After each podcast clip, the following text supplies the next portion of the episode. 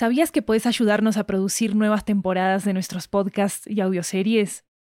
En Estudio 80 ya tenemos a la venta una nueva serie de audiolibros que están basados en nuestros podcasts y que fueron producidos de manera totalmente independiente por nosotros.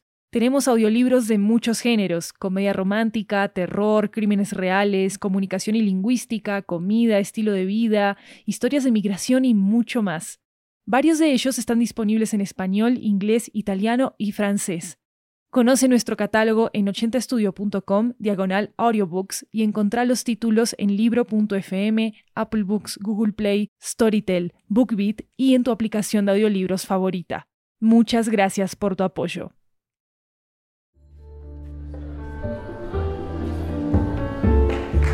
Hi everyone, welcome to 80 Cuentos, a Latin American anthology with audio tales coming from all around the region. I'm Maru Lombardo, your host, and today we bring you a story from Bogota, Colombia. Here Goes The Leopard by Carolina Rodriguez Mayo.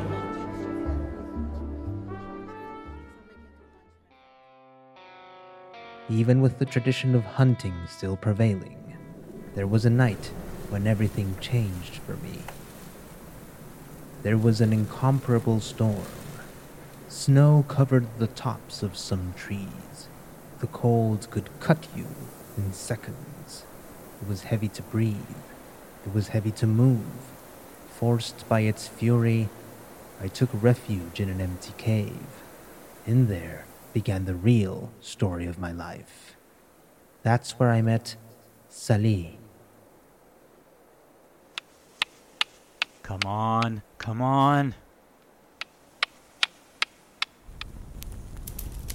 Finally, at last, today, I won't freeze to death.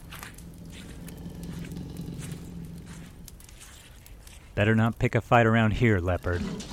I won't hesitate to use this flare to defend myself. We white leopards and mountain men are millenary enemies. The roots of my tribe with this cold territory arise from the magical power of the snow and the altitude that converges here.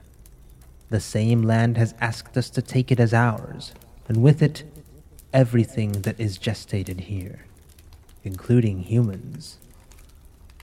However, the human populations are rebellious and reluctant, determined to keep the mountains under their dominion. I got here first, so you're gonna have to leave. Hey, I'm not leaving. You'll have to calm down. There's no point in fighting under these conditions. Are you badly hurt, or did the ice take away your will to fight? I guess we can both spend the night here without killing each other. In the morning, we'll see. Come, beast, get a little closer to the fire. The storm could kill even a big guy like you. The storm broke me that night. I began to talk to the man about the ancient legends of my clan. The storm is subsiding, it seems. Curious will be the confinement here with you. I know stories about men who spoke with leopards, heard their vocal roars spin in the wind. My grandfather said that once upon a time we were brothers, consecrated by the cold, by the ice. They were the white leopards, the first warriors. It was the white leopards who taught us how to fight the untamed snow. My clan tells stories of how humans, former brothers and friends, betrayed us with death. Perhaps the fire in communion with the mountain incited me to lower my defenses. My voice came out like a thread, but I was able to gesticulate clearly. Humans forgot their loyalties completely the day they created this unusual heat this bright orange thing that sparks. My ancients tell that from the moment they first saw it, they fell under its spell. The iridescent glow drove them to the hunt, and the hunt banished them from speech.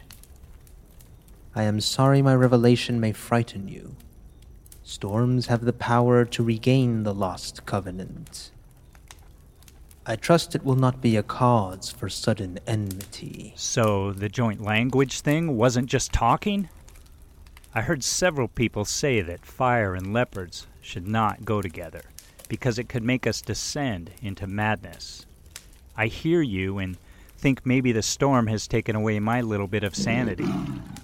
I also recall ancestral tales warning that fire was responsible for stoking sour human passions. It made us enemies of nature, enemies of other peoples. Men killed men. The fire was the weapon of choice to forget the most important thing common sense. As a child, my father never crossed paths with any man. For him, back then, humans were like the protagonists of fantastic tales that were told to appease the pressure and the cold that walks in the mountains. His mother taught him to hunt, showed him the weak points of a prey, when to attack, when to retreat. She, who was also afraid of humans, taught him about evasion, taught him to be cautious, taught him that ice and his fur were one. Hmm. My father taught me that flames were an extension of my arm, useful to keep from freezing to death useful to keep the beasts from attacking us. I had never heard that it was a fire that was responsible for the common tongue's loss. Sali, the storm was no coincidence, nor was this encounter. I was sent to break the oath of silence by my people, to ask you to help us stop the hunt. My people need you. You are the chosen one, because it was your great great grandfather who discovered fire. He, according to the legend of the leopards, exchanged speech for war. Now, you are the one who must make amends by teaching your tribe the importance of our alliance. You must keep the fire, but it is time for you to learn to use it wisely. The snow leopards did not give me steps to achieve the goal. I only knew that by regaining peace, the mountain would regain magic. Today I walk among snow leopards without thinking of anything but the snow water beneath my feet, thanks to the leopards watching over me. I reveal to others, to others who walk these ridges, that hunting snow leopards could be the end of our mountain life. Now I walk their paths. I walk without focusing on the direction I am going. I do not fear their sharp claws, and I intend that they may do the same one day. I intend that they may coexist with humans without worrying, without expecting the pact to be transgressed again. The animal voice led me to understand how fragile we are as we tarnish in the separation of both tongues. I see my people arrogant in their ways. I see the leopards scared and anxious, full of knowledge, eager to share it. The excuse of language has only served to bury a single truth that for now only I can see we are one. I use my hands like a pair of paws. I use my voice to roar. I want to be the missing link between these big cats and those I call kin. To understand that fire can also forge peace between man and beast.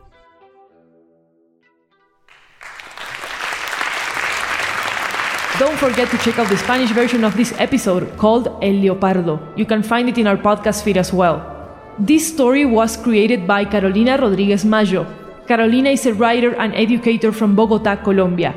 Her work has been featured in Colombian magazines such as Literariedad, Sombra Larga, and Sinestesia, and her poetry has been featured in anthologies such as Afloramientos and Brown University's publications.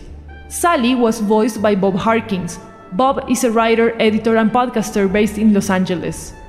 You can check out his work at bobharkins.com. The Leopard was voiced by Luis Raúl López. Jeremias Juarez made the music and sound design for this episode. You can check out transcripts for our stories at 80studio.com slash 80-cuentos.